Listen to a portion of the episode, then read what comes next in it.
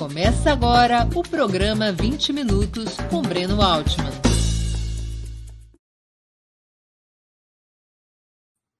Bom dia. Hoje é 1 de setembro de 2022.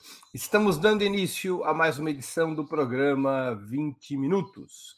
Nosso entrevistado será Vadir Damus, advogado trabalhista, formou-se pela UERJ, Universidade Estadual do Rio de Janeiro, e fez seu mestrado na PUC do mesmo estado, em Direito Constitucional. Foi presidente da OAB, Ordem dos Advogados do Brasil, no Rio de Janeiro, e destacou-se na campanha pela memória e pela verdade sobre os crimes da ditadura militar. Entre 2015 e 2018, foi deputado federal pelo Partido dos Trabalhadores, função a qual novamente se candidata no processo eleitoral em curso.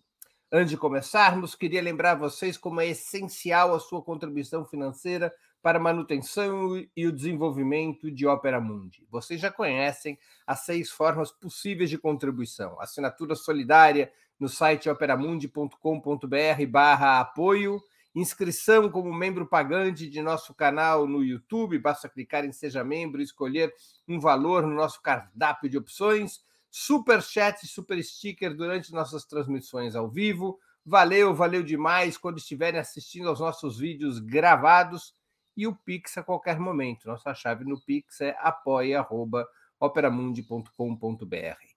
Além dessas seis formas de contribuição, lembre-se sempre de dar like, de clicar no sininho e de compartilhar nossos programas com seus amigos e nos seus grupos.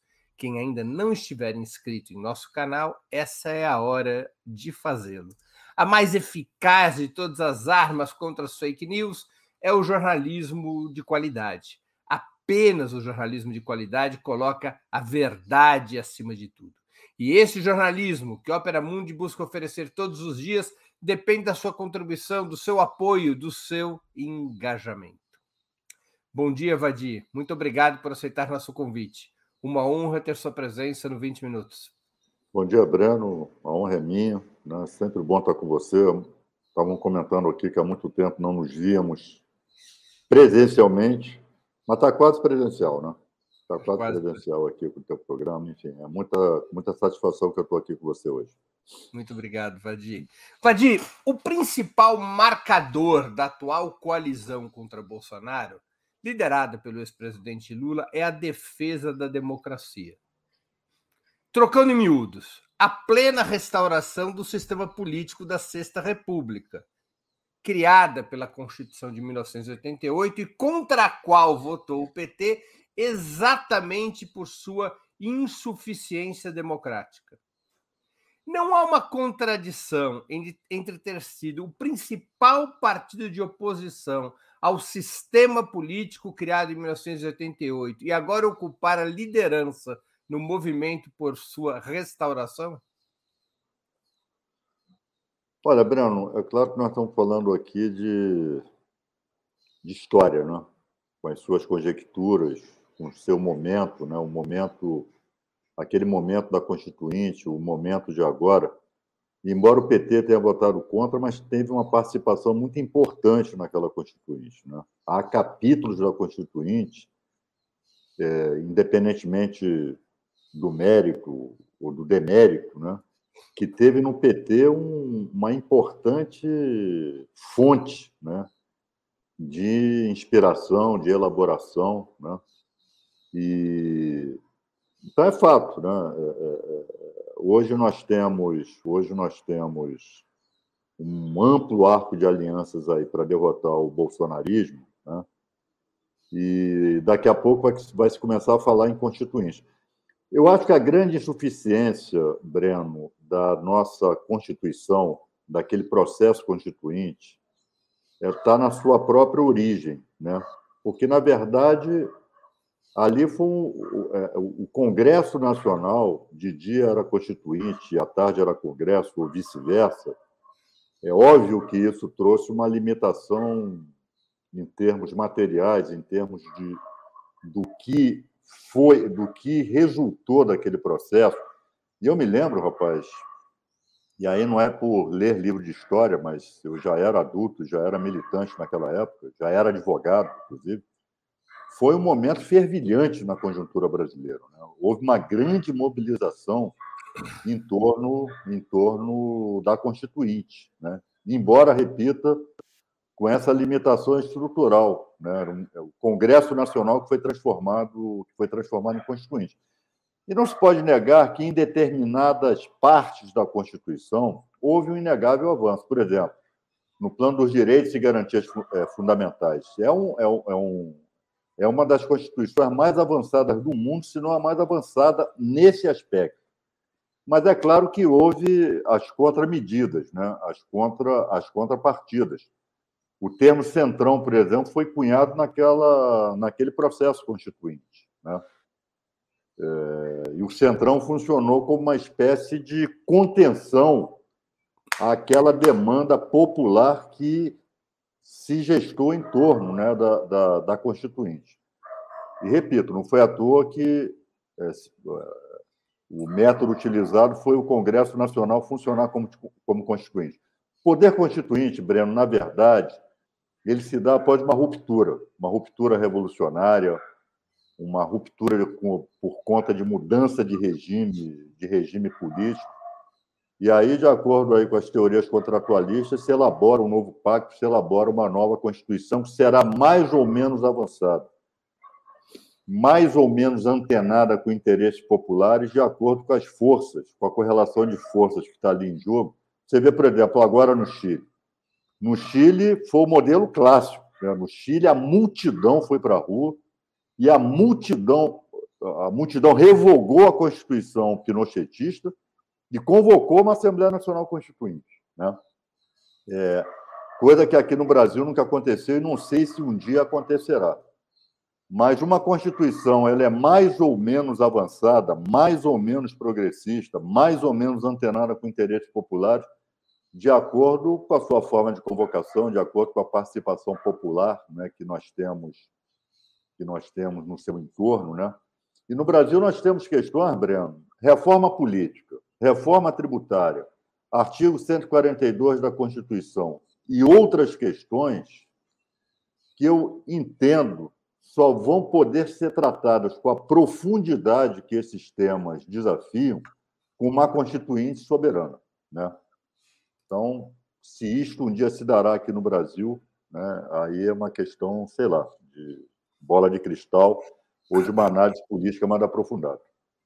Agora, é, em que pese haver uma teoria ou teorias que explicam a Constituinte sempre como produto da ruptura de regimes anteriores, e, e você cita o caso chileno como um exemplo em relação a isso, pela mobilização popular que houve, nós tivemos outros exemplos recentemente na América Latina em que não houve nem ruptura nem irrupção social para haver constituinte. Eu cito o caso de Venezuela, Bolívia e Equador, quando ganha a esquerda nesses países. Nesses três casos, especialmente no da Venezuela, o eixo da campanha eleitoral era convocar uma constituinte para mudar o regime político. Seja, a mudança do regime político não foi prévia à constituinte, mas foi posterior. As campanhas eleitorais foram feitas com base na ideia do poder constituinte. É, isso, de alguma maneira, poderia servir de exemplo para o Brasil? Olha, Breno, é, você deu o exemplo da Venezuela é, o chavismo ali, em certa medida, ele era uma força constituinte, né? Porque, embora não tenha havido, em termos tradicionais, né, aquela, aquele, o momento da irrupção, o momento, o momento né, que a Lamba de chama o momento, né, o momento da, da ruptura, é, se deu dentro no âmbito né, de um processo ordinário, um processo normal de, de eleição, mas uma das forças que disputavam aquele processo eleitoral, o chavismo, né, era por si só, tinha um, uma pulsão constituinte ali. Né? É, e ali foram forças praticamente puramente de esquerda. Havia, ali, a, a, as alianças ali se deram no âmbito da esquerda, o que é diferente do que está se dando aqui no Brasil. Né? Aqui no Brasil nós temos um amplo arco, um amplo arco que vai inclusive com segmentos que apoiaram o golpe de 2016, segmentos neoliberais, segmentos liberais, segmentos da chamada direita tradicional, e, e sem entrar no mérito se isso é o correto ou não, né, mas isso é o fato, né, com vistas ao enfrentamento com o fascismo bolsonarista. Né? Então, e o PT é o comandante, o próprio PT hoje, o PT não tem essa pulsão revolucionária que o chavismo tinha lá na Venezuela. Eu acho que o PT perdeu essa pulsão já há algum tempo. Então, Breno, cada, cada país, cada nação, cada povo tem o seu processo histórico, tem as suas soluções, tem os seus caminhos. Né? Mas, de fato, o exemplo que você deu em relação à Venezuela, ele, ele, ele, ele pode ser colocado como uma exceção em relação aos seus antecedentes históricos. Mas é bom ressaltar, né, as forças que venceram aquele processo na, na Venezuela tinham uma pulsão revolucionária e tinham um, uma aptidão ali constituinte. Né?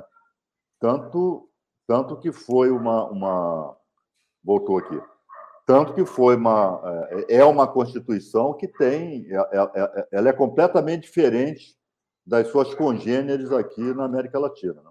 A gente já é, quero voltar a esse tema depois. Deixa eu te fazer uma outra pergunta. Você se destacou durante o seu mandato parlamentar entre 2015 e 2018, entre outras questões, por defender uma nova Assembleia Constituinte para reformar o sistema político eleitoral. Você continua a defender essa bandeira? Deveria ser uma tarefa a ser cumprida durante eventual terceiro governo Lula? Breno, qual é e, isso eu senti, rapaz, ali não. E aí não foi a teoria política, não foi a ciência política. Eu senti, é, é, é uma. É a sensação empírica, né? Quando eu estava lá na, no Congresso Nacional. Eles não reformam nada, rapaz. É, é, é. você chega ali, o, o cara lá raciocina. Primeiro, nós temos um Congresso Nacional historicamente rebaixado. Não sei se você lembra, o doutor Ulisses Guimarães é que falava isso, né? Quando iam reclamar com ele, porra, doutor Ulisses, que congresso ruim, que porra. Ele dizia, meu filho, é que você não viu o próximo. Né? É como se fosse uma sina, né? Esse Congresso Nacional ser como é. É claro que, rapaz, no final das contas, é verdade, é, a composição do Congresso Nacional ela só piora, né? É, é, entra eleição, sai eleição. A gente sempre acha que viu pior. Quando eu estava lá na Câmara, eu dizia, porra, é impossível ter coisa pior do que isso aqui. Não, não era impossível, era absolutamente possível. E esse Congresso Nacional de hoje mostra isso. Então, eu até escrevi um artigo na época sobre demanda, né? Foi até quase que um tour de force que eu fiz ali para defender a possibilidade de uma constituinte temática, né?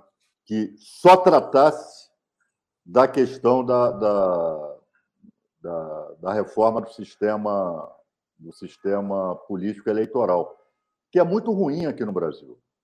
Né? Ele é fonte de corrupção, ele é fonte de abuso de poder econômico. Não adianta essa história do Supremo Tribunal Federal proibir né, financiamento por parte de empresa, limitar gasto com campanha, não tem jeito, rapaz. Ele induz a que você burle né, o sistema legal do processo eleitoral. É, é, é, tem uma força indutora ali. Né? Ele, agora, ele é funcional do ponto de vista da manutenção do sistema, do ponto de vista de se, de, de, de, de se configurarem vira e torna estados de exceção, como foi aquele período, né, sobretudo o período Lava Jato. A Lava Jato foi, foi o estado de exceção formalizado aqui no Brasil. É, é, é, e eu acho, e eu continuo defendendo a tese, né, não, não é exatamente uma tese, é uma constatação óbvia, que determinadas reformas mais aprofundadas o Congresso Nacional se recusa a fazer. Não. Até porque, até porque é exigido maioria de três quintos no caso das reformas constitucionais, né? Exatamente. É um número... Você, a esquerda salvo engano meu, jamais alcançou esse patamar, não sei nem se um dia vai alcançar. E é por isso que eu, eu, eu continuo defendendo até da Assembleia Nacional Constituinte soberana. Esse, essa lembrança, eu nem me lembrava que eu tinha defendido essa, essa, essa digamos, constituinte parcial, né? Cá para nós isso é inviável. Né? Isso o, a, nós não, não, é inviável, isso não, isso não vai acontecer. Né? Seria bom que acontecesse, mas não vai acontecer. Ou a gente tem de fato, né?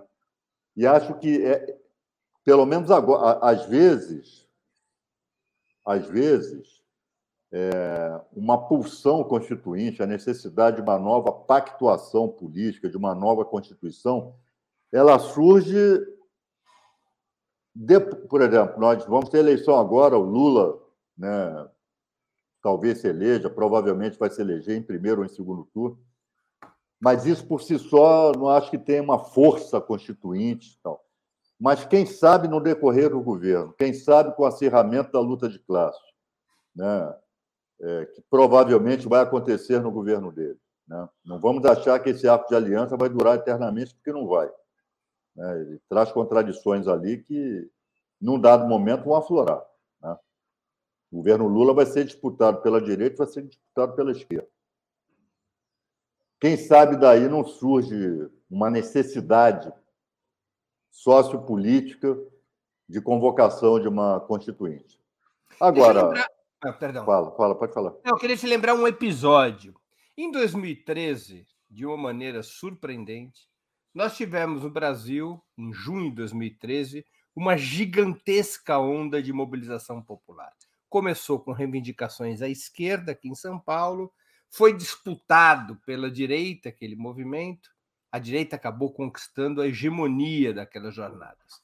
Mas há um momento de grande mobilização social em que a então presidenta Dilma Rousseff vai a público e propõe a convocação de uma constituinte exclusiva para reformar o sistema político. A proposta durou 24 horas. Ela foi imediatamente é, criticada pelos aliados do PMDB. O Michel Temer teve um papel destacado em bloquear essa proposta e até mesmo por setores do PT.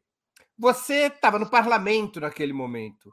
Esta iniciativa da presidenta poderia ter é, aberto uma pulsão constituinte no país, você acha, com os olhos da obra já feita, não é? é que ali se perdeu uma oportunidade?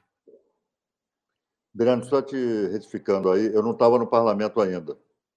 Ah, claro. A eleição verdade. foi em 2014, é, é razão, eu me candidatei, eu não estava. Mas, de qualquer maneira, acompanhei enfim, de perto. Uhum. Né? Esse momento em que a Dilma já acuada. Né? Porque foi exatamente isso. É, aquele amplo movimento de massas, a direita ganhou a disputa em relação ao encaminhamento.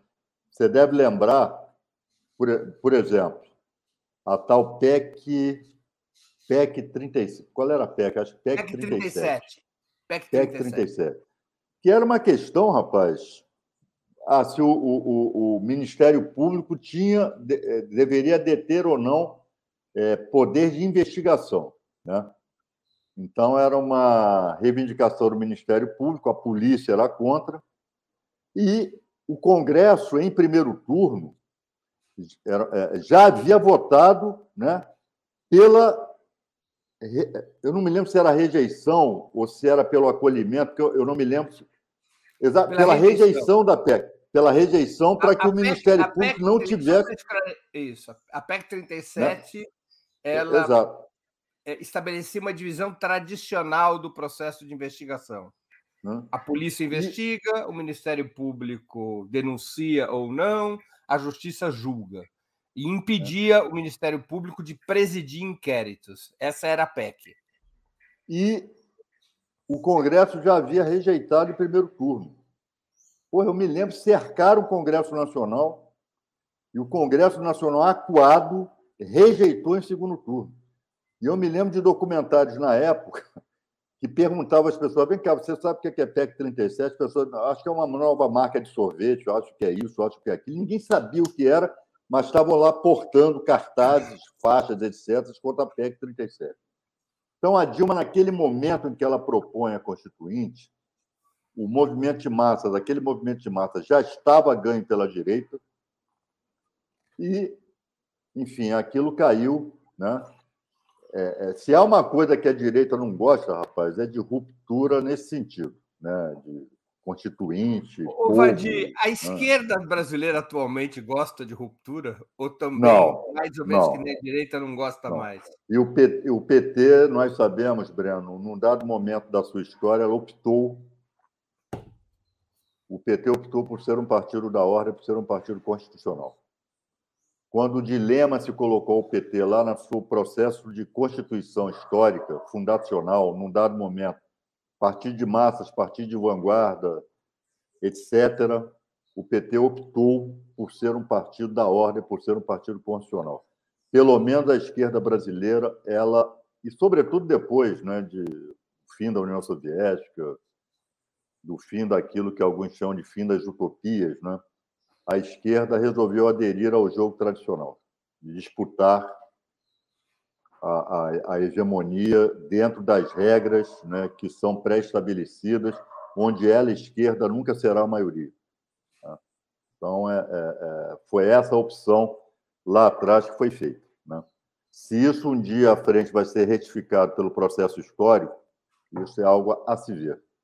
Mas não há nada que aponte para esse horizonte. Né? Porque sem uma mudança profunda do sistema político, a esquerda não estaria condenada à síndrome de Sísifo, aquele personagem da mitologia grega que empurrava a pedra montanha acima e quando ele chegava lá no alto, a pedra rolava para baixo de novo e dava-lhe dava o Sísifo subindo, e aquilo era um ciclo permanente.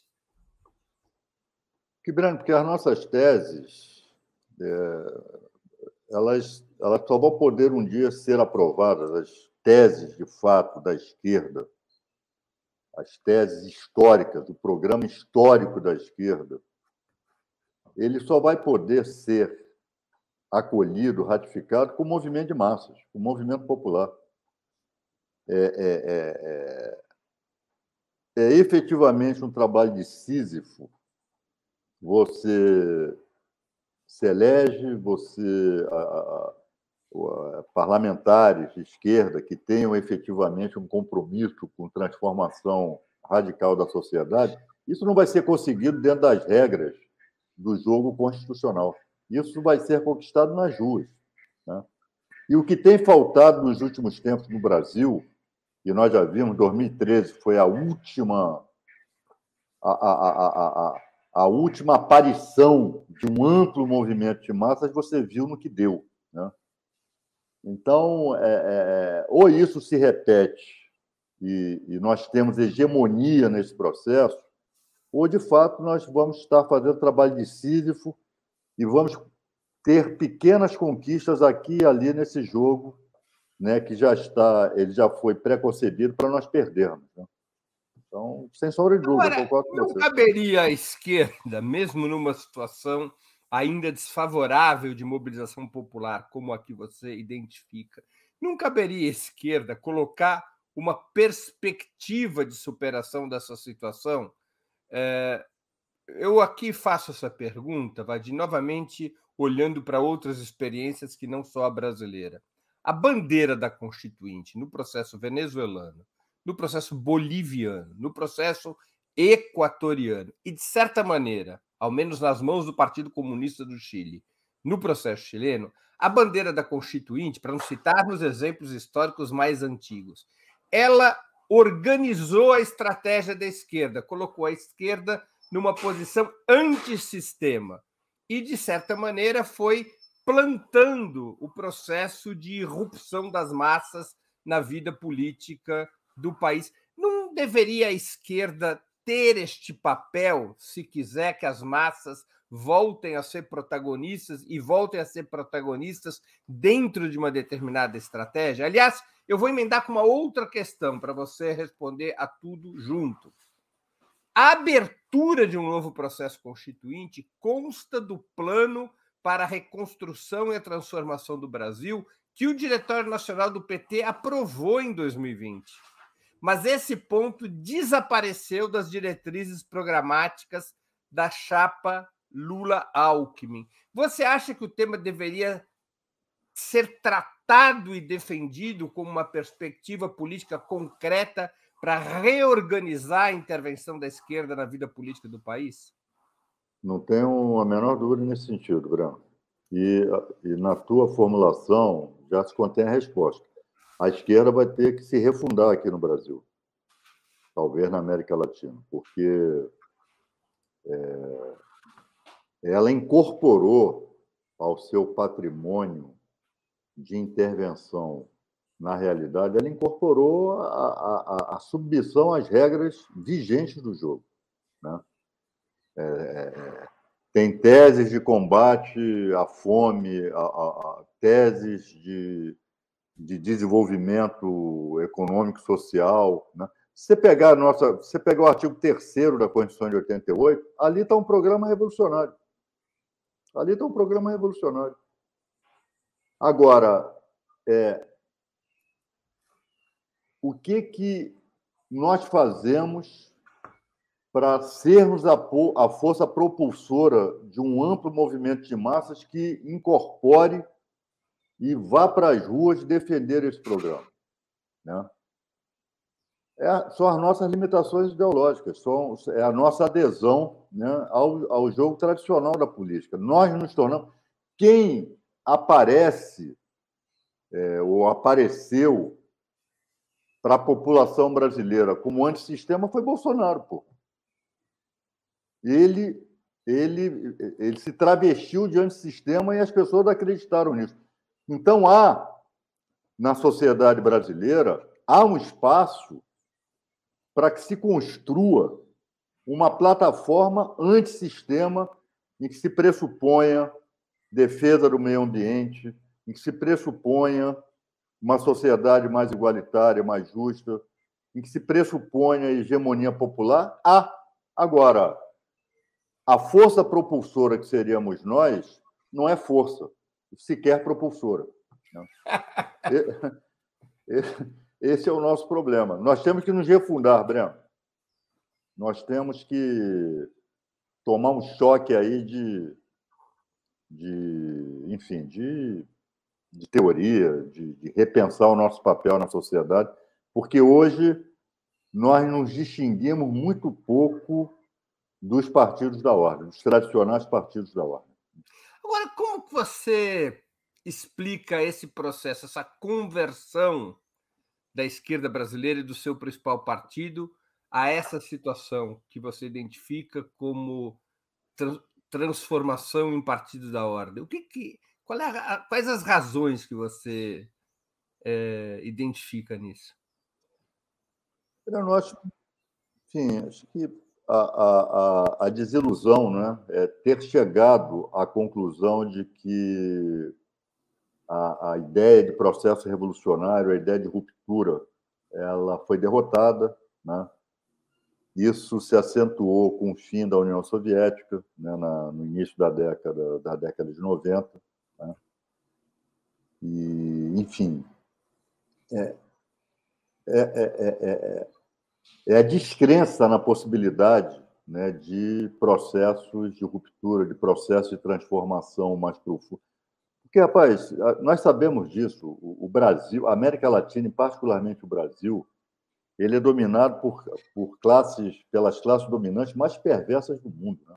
As classes dominantes mais com a visão mais escravagista de dominação social.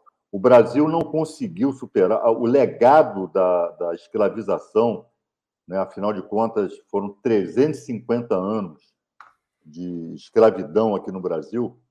É, esse legado nós não, não nos libertamos dele ainda. Esse, esse legado, ele, ele, ele, o, o, nosso racismo estrutural, ele decorre daí, né?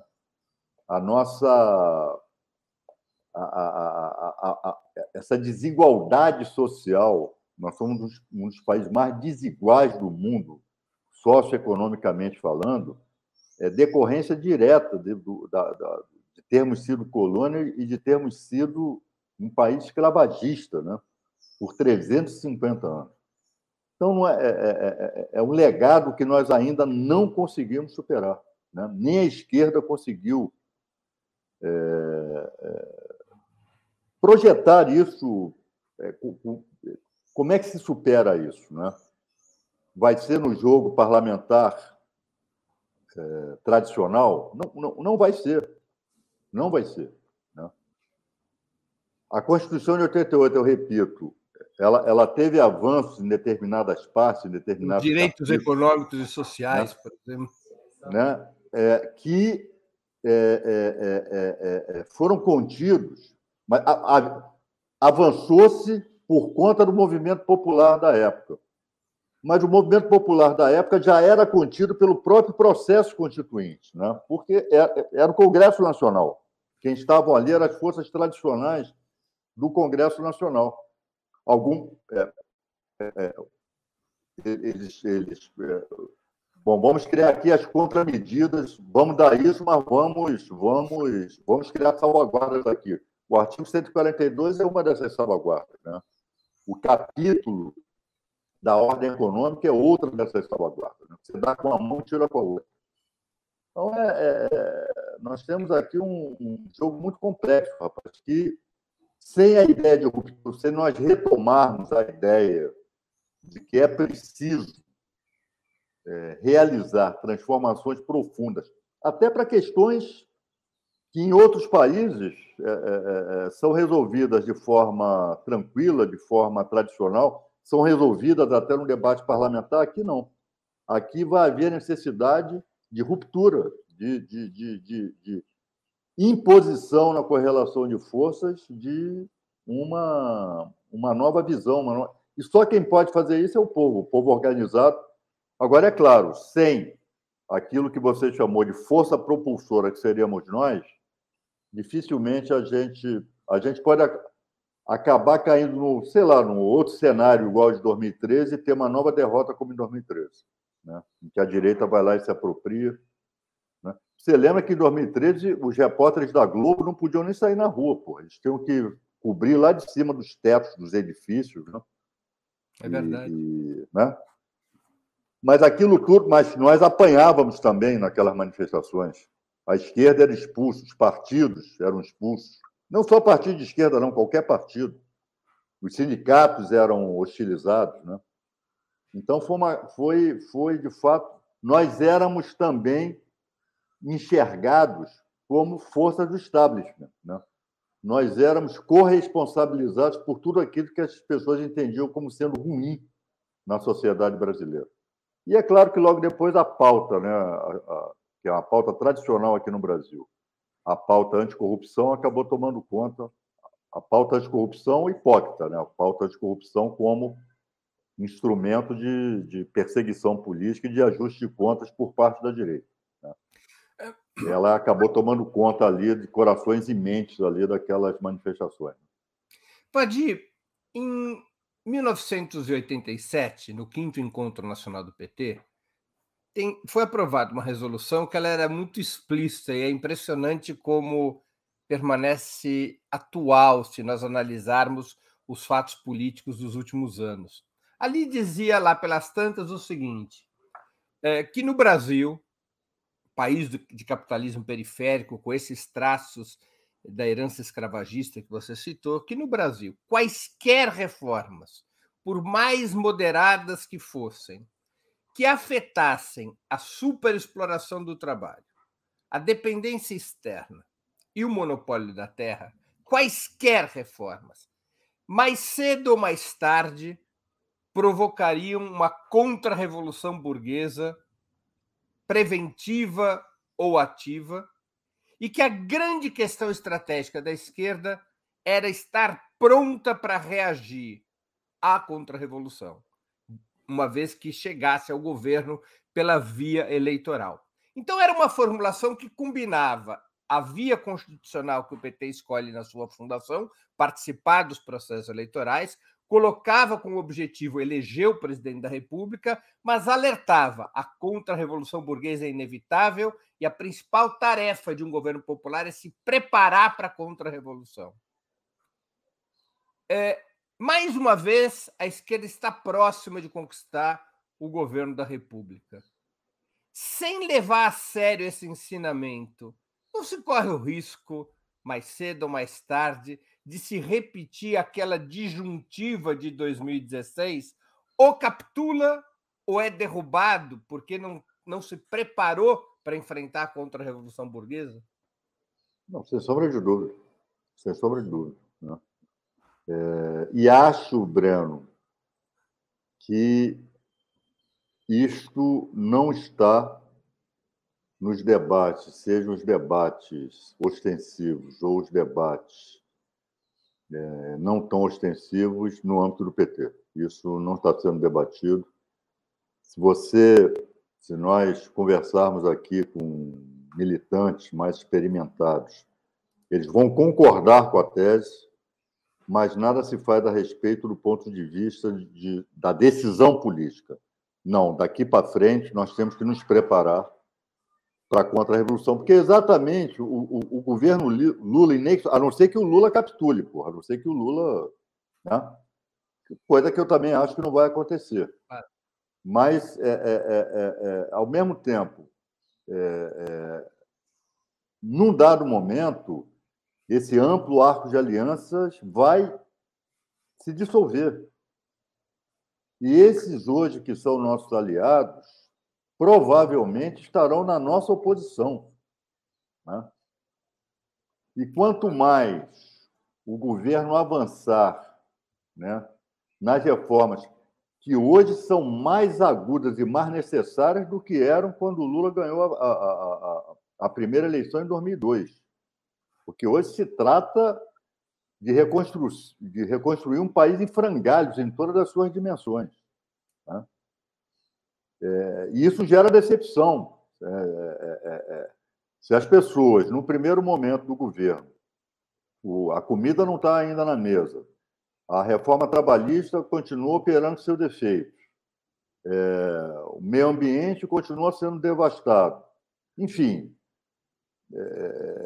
tudo aquilo que é necessário para que a gente coloque o país, mais uma vez, no prumo de algo melhor mais à frente, isso também gera desencanto e gera, e gera, gera ressentimento e gera é, mão de obra para o fascismo. Né? Nós já vimos isso no processo histórico, o desencanto das massas muitas vezes se encaminha é, para a extrema-direita. A extrema-direita acaba aparecendo como a verdadeira, como as verdadeiras forças anti-establishment. Né? Então, é, é, é mais do que nunca, é necessário retomar velhos conceitos. o fato de serem velhos não significa que, que sejam inatuais, que se, estejam desatualizados. Né? Continuam sendo necessários. Se nós não tivermos mecanismo de autodefesa, se nós não tivermos mecanismo de estarmos preparados para essa contraofensiva, que é óbvio que ela vai acontecer, né? nós, mais uma vez, Vamos naufragar ou em golpes ou em derrotas históricas, como aconteceu em 2016. É, eu só lembrar que voltar até aqui aquela comparação ou aquela referência à Venezuela. É, como jornalista, eu tive cobrindo a Constituinte venezuelana logo no seu início, quando o Chaves convoca o referendo para convocar a Constituinte, que era o compromisso dele de campanha. Eleito presidente, chamarei o povo a decidir se quer ou não uma Assembleia Constituinte que enterre a Quarta República e funde uma nova república com um sistema mais democrático. E conversando com Chaves, entrevistando Chaves, ele, eu fiz a comparação clássica. É, o que tem de diferente, de parecido e semelhante entre o seu governo e o governo de Salvador Allende no Chile entre 70 e 73? O Chaves fez uma brincadeira na resposta. Ele disse assim: ambos são é, repúblicas, em ambos os casos a esquerda chegou ao governo. pela via eleitoral. Em ambos os casos, a, a esquerda propôs uma revolução pacífica, tanto no Chile quanto na Venezuela. A nossa diferença em relação ao Chile é que é uma revolução pacífica, porém armada. E o Chaves, depois de fazer a brincadeira, ele emenda dizendo o seguinte: olha, minha situação é.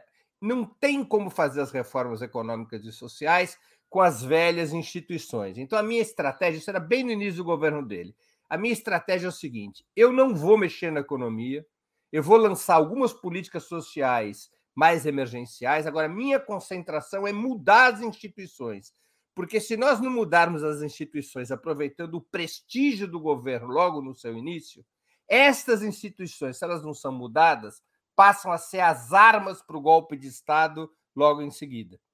E aí ele explicava por que, que a questão institucional precedia as reformas econômicas e sociais, exatamente para que o governo tivesse, digamos, preparado para a contra-revolução que ele calculava que viria e veio, né? Foi o golpe de 2002. Foi o golpe de 2002 que ele é derrubado e 48 horas depois volta exatamente porque o arco institucional, incluindo a reforma dos meios de comunicação, tinha permitido um movimento de massas pujante que se associa com os setores do exército e derrotam o golpe. Né?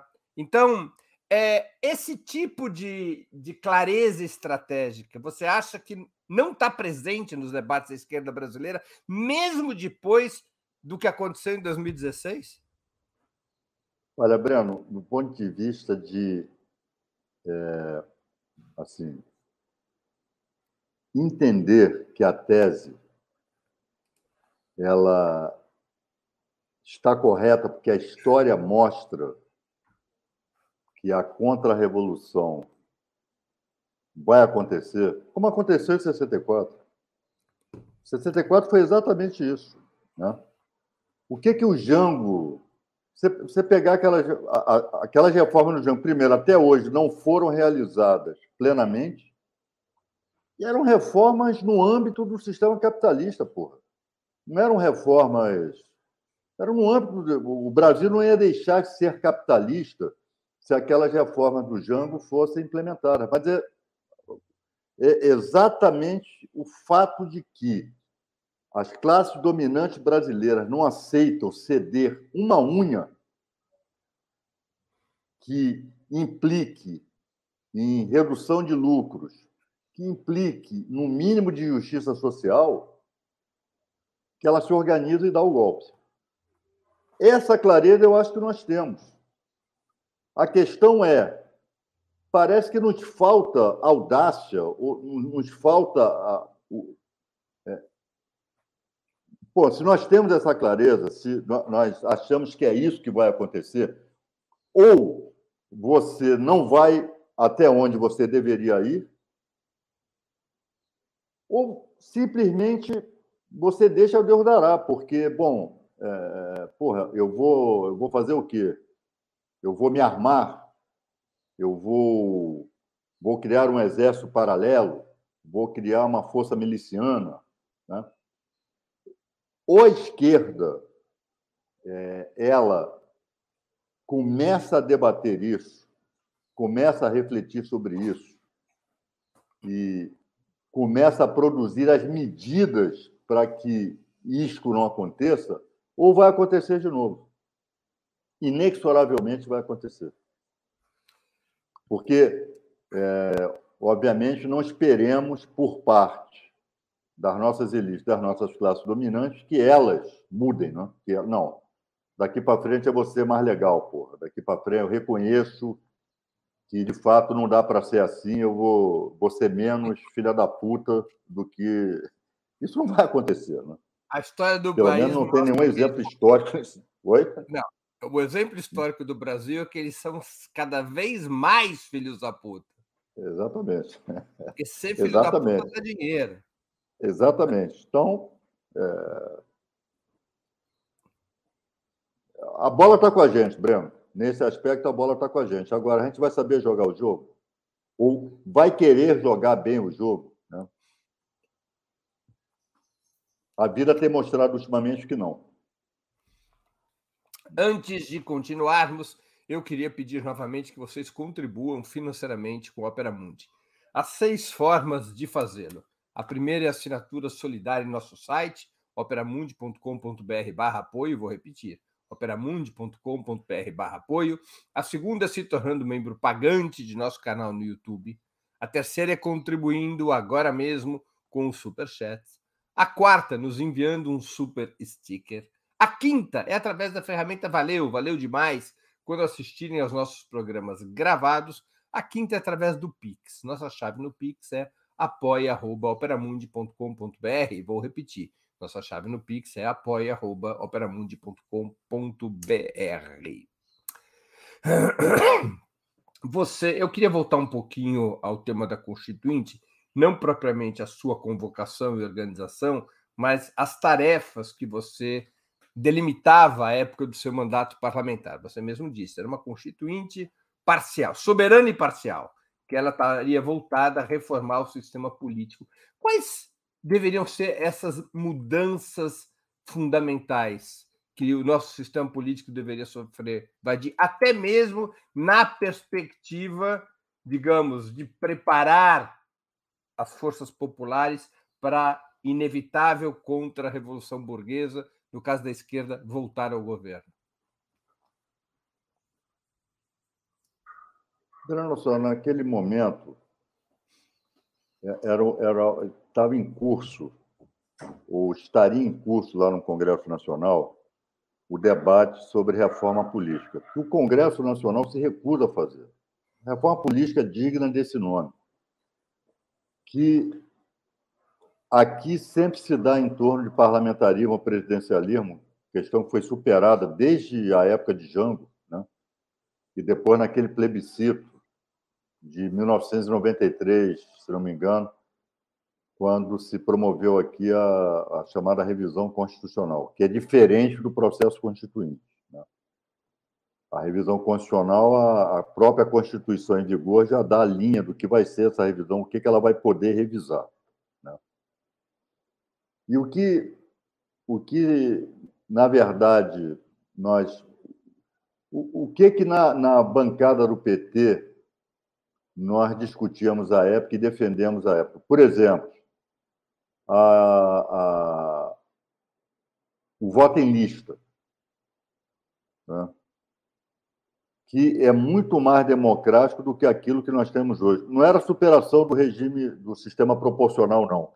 É a reforma do sistema proporcional. Continua, continuaria, continuar, continuaria sendo proporcional, mas de forma a possibilitar é, a, a, a, a, a influência né, do caciquismo, que inclusive existe no PT.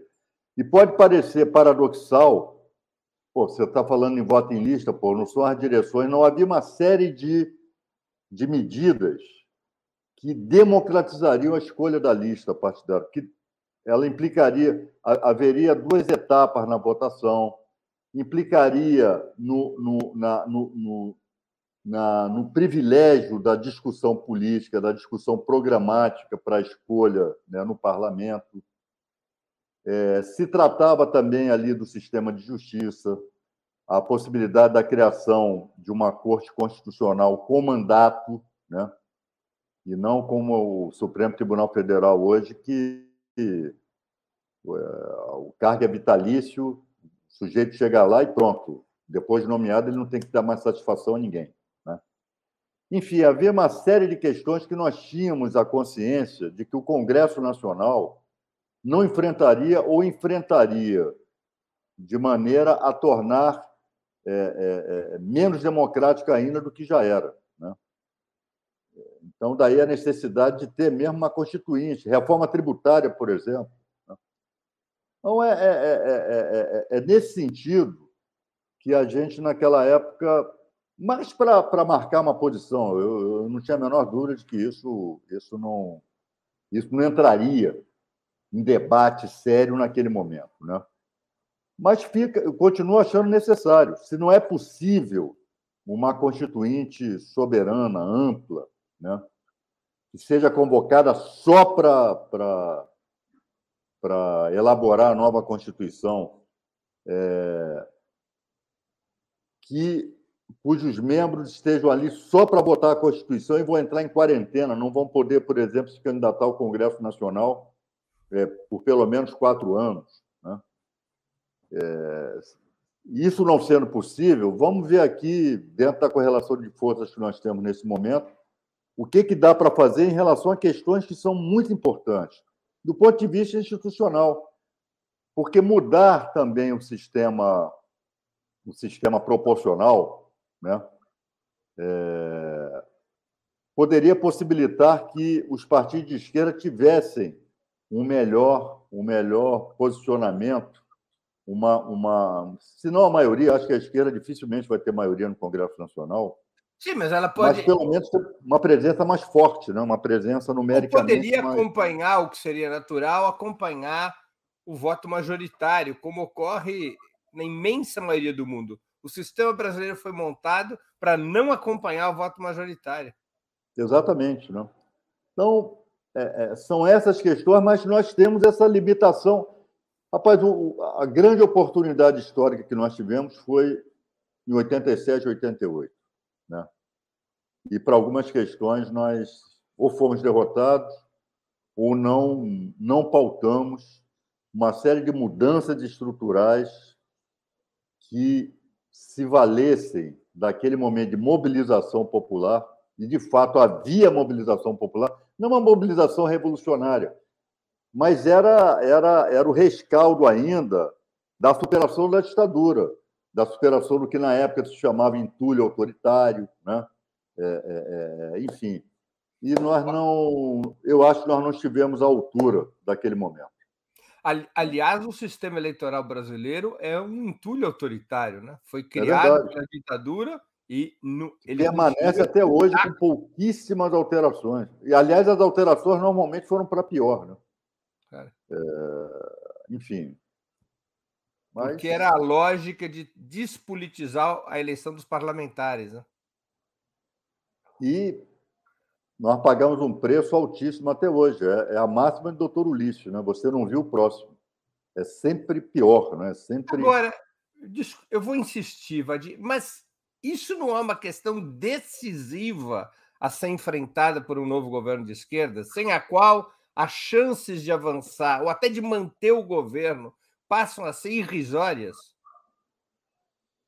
Breno, eu vou insistir na resposta. Concordo plenamente com você. Plenamente. Não, não tenho não tenho reparos a fazer na tua afirmação. Agora, quando a gente traz essa essa assertiva para o mundo da realidade, para o mundo em que a esquerda está inserida hoje, está inserida hoje aqui no Brasil, nós vemos que esse debate ele, ele, ele sequer é inaugurado. Né? Ele é mais de pequenas rodas. Ele é mais de entrevistas aqui como essa que nós estamos fazendo. Né? Ele não é algo que a esquerda, e aí é não só o PT, aquilo que nós convencionamos chamar de esquerda, é, pelo menos a esquerda oficial, a esquerda legalizada, a esquerda escrita no Tribunal Superior Eleitoral, né, em forma de partido, é, pauta. Ela não pauta. Né? Ela não, não coloca isso como. Faz o diagnóstico, pode até fazer o diagnóstico. O diagnóstico até nós somos capazes de fazer. Mas, na hora de prescrever o remédio, de, deixa eu abordar esse mesmo assunto de um outro aspecto. Nós temos no Brasil uma novidade. A novidade é uma corrente neofascista de massas. O Brasil não tinha isso desde a derrocada do integralismo nos anos 30. Há uma corrente neofascista de massas que, mesmo derrotada eleitoralmente em outubro, ela não vai deixar de existir. Essa corrente neofascista capturou o discurso antissistema. O Bolsonaro capturou o discurso antissistema, até nas eleições atuais ele captura o discurso antissistema, apesar de ser presidente da República. A esquerda não tinha que ter uma estratégia para disputar esse discurso antissistema e neutralizar é, é, o bolsonarismo, mesmo depois de vencidas as eleições? E uma das estratégias, um dos pontos dessa estratégia, não necessitaria ser uma reforma profunda, não só do sistema eleitoral, mas do próprio parlamento. Por exemplo, nós temos problemas adicionais agora. Como fazer com orçamento secreto? O, o governo, o Lula falou isso na, na sabatina da Globo e é real. O Brasil já vive o semipresidencialismo ou semiparlamentarismo. Ou seja, o parlamento controla a execução orçamentária em certa medida. E esses temas não têm que ser enfrentados é, de uma maneira aberta, de tal maneira que a opinião pública possa é, se somar a um esforço de mudança? Breno, tem que ser enfrentados, mas não são por um fator. Bom, assim a gente não ganha eleição. E aí, é, esse é outro fator de contenção. Tá bom. Então, seremos aqui seremos aqui sutis, não vamos pautar essas questões no processo eleitoral, porque isso pode nos levar à derrota. E mais quatro anos de fascismo, mais quatro anos de barbárie, o Brasil não aguenta. É, é, e entraremos na lógica né, de Keynes, né, no longo prazo estaremos todos mortos. Né? Mais quatro anos de fascismo, talvez não sobremos, não sobre nenhum de nós. Então vamos primeiro ganhar a eleição e depois. Só que isso também não acontece. Só que isso também não acontece. Né? Então, Breno, é, é um círculo vicioso, né? É uma tautologia, uma, é uma. É, nós não conseguimos nos libertar da ótica, porque nós abrimos mão de sermos uma força social que paute questões programáticas fundamentais para, para o povo brasileiro, para a sociedade brasileira, e nos arriscamos a perder a eleição. Você vê na Bolívia, né? Você citou ainda agora. A Bolívia houve um golpe, o mais foi golpeado, mas não saiu das ruas. Conseguiu manter o cronograma eleitoral, ganhou as eleições e impediu o novo golpe. Nós não, nós aqui fomos para o impeachment como um boi vai para o matadouro. Cumpriu o nosso destino. E, e, e, e, eu me lembro, rapaz, e de vez em quando, né, para mostrar quão democrático nós somos, tão respeitadores da ordem nós somos, isso é utilizado como um bom exemplo. Olha, nos submetemos ao rito do impeachment, largamos pacificamente o poder. Isso mostra o quão democrático, tão respeitadores da ordem nós somos. Isso, é, isso, é, isso é, é, é, é exemplificado como virtude. Então, Breno, é, é, é, aquilo: ou a gente se refunda, ou a gente corre o risco até de perder a eleição, mas tendo capacidade de mobilização social no sentido de impedir que a barbárie se. tendo, tendo a perspectiva de reagir ao aprofundamento do fascismo, né? tendo a capacidade que nós já tivemos, quando digo nós, aí eu, eu me refiro à esquerda mundial, nós já metemos medo num dado, num dado momento da história às classes dominantes, nós não metemos mais medo. A partir do momento que nós deixamos, e o que, que era o medo? Era o, o, o, o, o que Marx chamava de espectro da revolução. Né? Um espectro paira, era o espectro da revolução. Isso metia medo nas classes dominantes. Isso gerou a social-democracia. Isso gerou reformas importantes no capitalismo em prol da classe trabalhadora. O medo da revolução. Façamos a revolução antes que o povo a faça. E uma série de. Você vê a CLT aqui no Brasil, a CLT ela foi, edita, ela foi editada, ela foi otorgada na década de 40, 1943, Estado Novo. Né? É, mas o que estava acontecendo em 1943? Segunda Guerra Mundial. E qual era o estágio da guerra naquele momento? A União Soviética já havia é, derrotado a Wehrmacht em Stalingrado, e a guerra estava virando e a União Soviética com prestígio mundial entre os povos. Então, Getúlio, que era. Esse era um visionário também, esse. Né, é, é, é criou o pr primeiro diploma legal do capitalismo regulatório aqui no Brasil, que foi a CLT. Que, aliás, já nasceu bombardeado. E ele diz, quando ele foi questionado, já essa história, o Getúlio, o Getúlio fascista e o Getúlio democrático, né? Quando o Getúlio democrático, uma vez foi questionado, mas, doutor Getúlio, o senhor não acha que foi um gesto autoritário é, ter aprovado a CLT por decreto-lei, que era um instrumento autoritário do Estado Novo? Ele falou, meu filho, se eu mando isso para o Congresso, os trabalhadores jamais teriam os direitos que têm hoje, porque o Congresso é muito mais reacionário do que. E ele tinha toda a razão. Então, é, é, é, não há tempo que nos refundar, Breno. A gente tem que, e eu digo refundar, nós temos que recuperar e atualizar velhos conceitos que continuam atuais.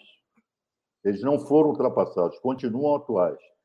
E o diagnóstico de que a burguesia estará sempre pronta, preparada e organizada para contramedidas, para processos contra-revolucionários, nem contra-revolucionários, é contra reforminhas, contra qualquer tipo de avanço, qualquer tipo de conquista social.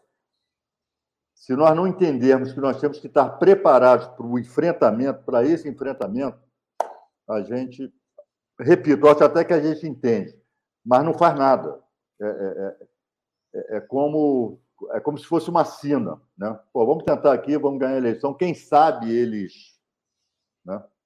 Se não houver força popular, movimento popular que se imponha, né?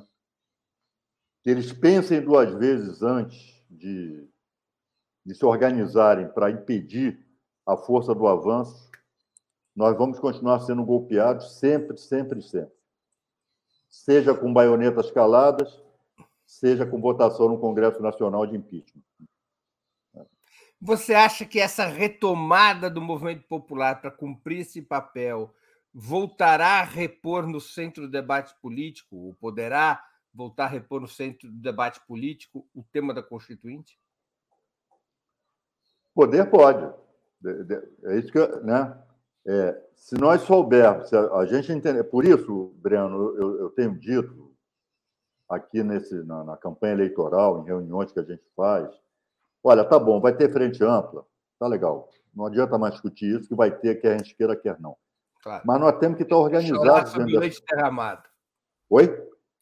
Desculpa, seria chorar, seria chorar sobre o leite derramado. Sobre o leite derramado. Esse processo já está em curso, faltam, faltam 30 dias aí para a eleição, enfim. Tá? Isso tá... Agora, como é que a gente se organiza dentro dessa frente? Essa é a questão. É, nós temos que estar organizados dentro dessa frente, com nitidez programática, com consistência ideológica. Né? e estarmos debatendo isso conosco, né? E transformar isso em força política, em força motriz, aquilo que você chamou de força propulsora. Vadir, você tem uma apreciação relativamente pessimista sobre a esquerda brasileira, aliás, partilhada por muitos. Por que você quer ser deputado federal?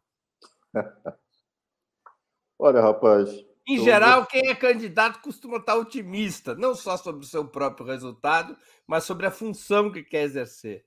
Por que, que se decidiu ser candidato a deputado federal com esse seu pessimismo da razão?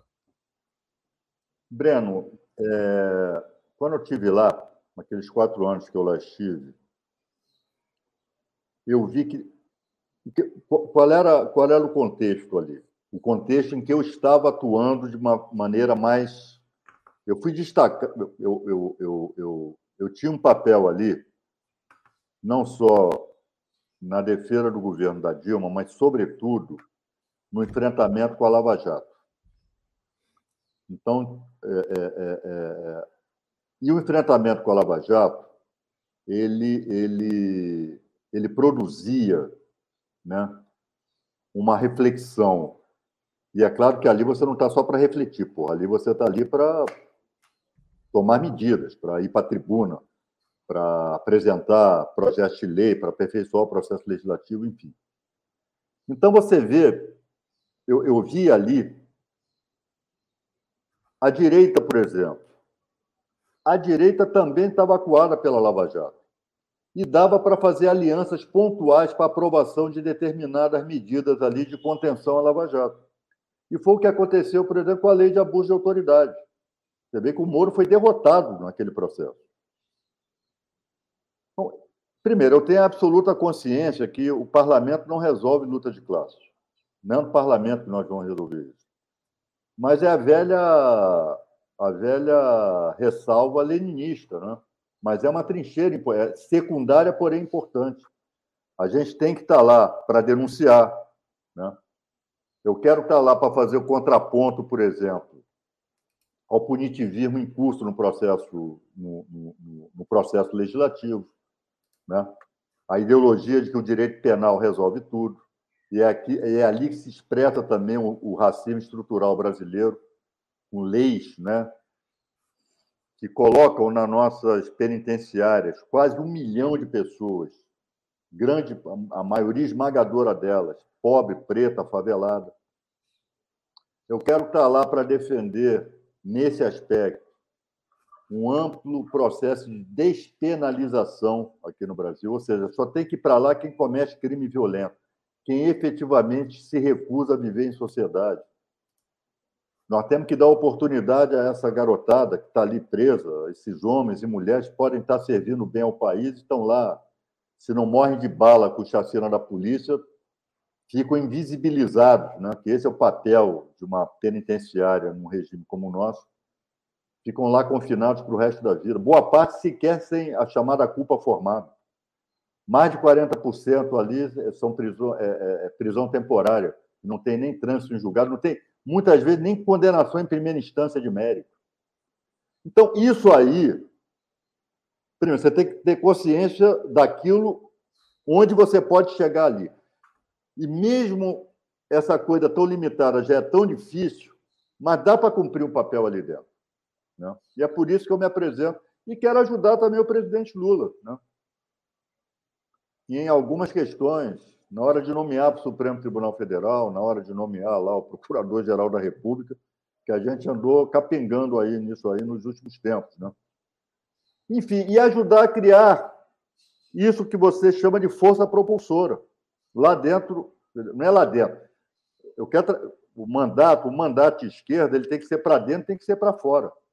A gente tem que se valer também do prestígio que ainda resta de um mandato parlamentar, e aí eu estou me colocando do ponto de vista de um mandato parlamentar de esquerda, que contribua com esse objetivo. Então, é por isso que eu estou me candidatando. Apesar de todo o pessimismo que você apontou, né? É... mas quem sabe, não? Quem sabe? Vadir, estamos chegando ao fim da nossa conversa. Eu queria te fazer duas perguntas que eu sempre faço aos nossos convidados e convidadas antes das despedidas. A primeira é qual livro que você gostaria de sugerir aos nossos espectadores? A segunda, qual filme ou série poderia indicar a quem nos acompanha? Olha, Breno, é, livro, enfim, eu não perdi esse bom hábito de ler, né? Então, quando eu sou confrontado com essas perguntas, normalmente eu respondo com o livro que eu estou lendo atualmente. Tá? Não é a gente ia ficar aqui, eu ia ficar aqui horas com você indicando uma cacetada de livro. Eu, atualmente, no tempo que eu tenho na campanha eleitoral, eu estou lendo uma biografia que eu acho boa, do Stalin, Robert Service. É... Essa capa aí, se não me engano, é do livro do Montefiore, né? mas não é, não é, não, dele, é não. a capa do Service, essa. Do Service mesmo? É. é... Não é a capa, talvez não seja a ah, capa tá. que você está lendo. Tá. É, óbvio que ele, que, ele, que ele é um crítico do stalinismo, etc., aponta lá mas procura, procura contextualizar tudo aquilo que se construiu ao longo, ao longo de décadas, né? de pintar Stalin meramente como sujeito psicopata, medíocre e genocida. Né? Ele procura sair desse, dessa estreiteza, não que justifique aquilo que Stalin fez ou deixou de fazer, mas que explique, contextualiza, e, enfim. Então, eu, eu, nem terminei de ler ainda, ainda estou lendo, né? mas é, é, eu, eu, reputo interessante essa biografia. Eu acho que quem tem o interesse em fugir né, dessa, dessa vulgata né, anti-stalinista né, é, deveria ler esse livro. Eu recomendo também uma série é, é, é entretenimento, mas é, é, é, essas, essas questões de tribunal, essas questões da advocacia, até por conta da minha profissão, eu sempre tenho interesse em ver o poder e a lei que está que, que, que, que tá na Netflix. Né? Eu, eu recomendo. como entretenimento e como um, um, um, conhecimento, ainda que superficial, do que é a atuação da advocacia, o que significa o enfrentamento com o sistema de justiça, é, é, é, eu acho interessante. E um filme, rapaz, aí de fato é um filme antigo, né, protagonizado por Kirk Douglas. É Cidade Sem Compaixão, se passa na Alemanha na década de 60, ainda com a, a, a presença dos Estados Unidos ali, da, que se consolidou ali pós Segunda Guerra Mundial, ainda é muito intenso. E é um caso de estupro acontecido numa cidade do interior da Alemanha. Né? é, estupro que foi, foi um estupro que tem como autores soldados americanos. Né? E, como eram militares, né, o, o, julgamento, quem ia julgar era a justiça militar né, americana em território alemão. E na Alemanha não tinha pena de morte, né, depois do nazismo, mas se queria a pena de morte né, para os autores do estupro. E o advogado dos soldados, que é, que é o personagem do Kirk Douglas, ele tenta fazer um acordo né, com a promotoria, com a acusação, não para livrar a cara dos soldados, mas para preservar a vítima. E o filme vai mostrar que, na verdade, quem estava sendo julgado era a vítima. O moralismo da cidade, a crueldade da cidade, daí o cidade sem compaixão, no sentido de criminalizar a moça estuprada. Né? Vale muito a pena uma interpretação magistral do Kirk Douglas, né, que é um ator que eu aprecio muito. Então, é, quem tiver a condição aí de assistir, eu recomendo que assista. Um belíssimo filme. É preto e branco, inclusive. Muito bem. Vadir, eu queria agradecer muito pelo teu tempo e por essa conversa tão interessante e elucidativa e polêmica. E te desejar boa sorte na campanha eleitoral. Muito obrigado por ter aceito nosso convite em plena campanha. Não, Breno, e, e, ser convidado por você é, é, é, é sempre um desafio, né? Porque você bota para quebrar aqui nas perguntas, mas é, é um bom desafio. É um bom desafio porque a gente também sai dessa letargia do imediatismo aí de um processo eleitoral, de preocupações o imediatismo das eleições e é forçado, no bom sentido, né, a refletir de uma maneira mais ampla é, o contexto que a gente está vivendo, o mundo que a gente está vivendo, enfim. Então é sempre uma satisfação estar aqui com você. E toda vez que for convidado, vou atender o convite com muito prazer, tá? Quero aproveitar para mandar um abraço aqui para o pessoal que está nos assistindo. Né? Muito obrigado aí pela paciência de estarem aqui até agora, é, participando desse diálogo com a gente.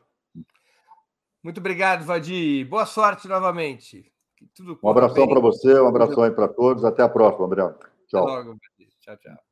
Também agradeço a todos e a todas que assistiram a esse programa, em especial aqueles e aquelas que puderam fazer contribuições financeiras ao nosso site e ao canal de Ópera Mundi no YouTube. Sem vocês, nosso trabalho não seria possível e não faria sentido. Um grande abraço a todos e a todas. Para assistir novamente esse programa e a outras edições dos programas 20 Minutos, se inscreva no canal do Opera Mundi no YouTube. Curta e compartilhe nossos vídeos. Deixe seus comentários. O jornalismo de Ópera Mundi é mantido com o seu apoio. Faça uma assinatura solidária em www.operamundi.com.br.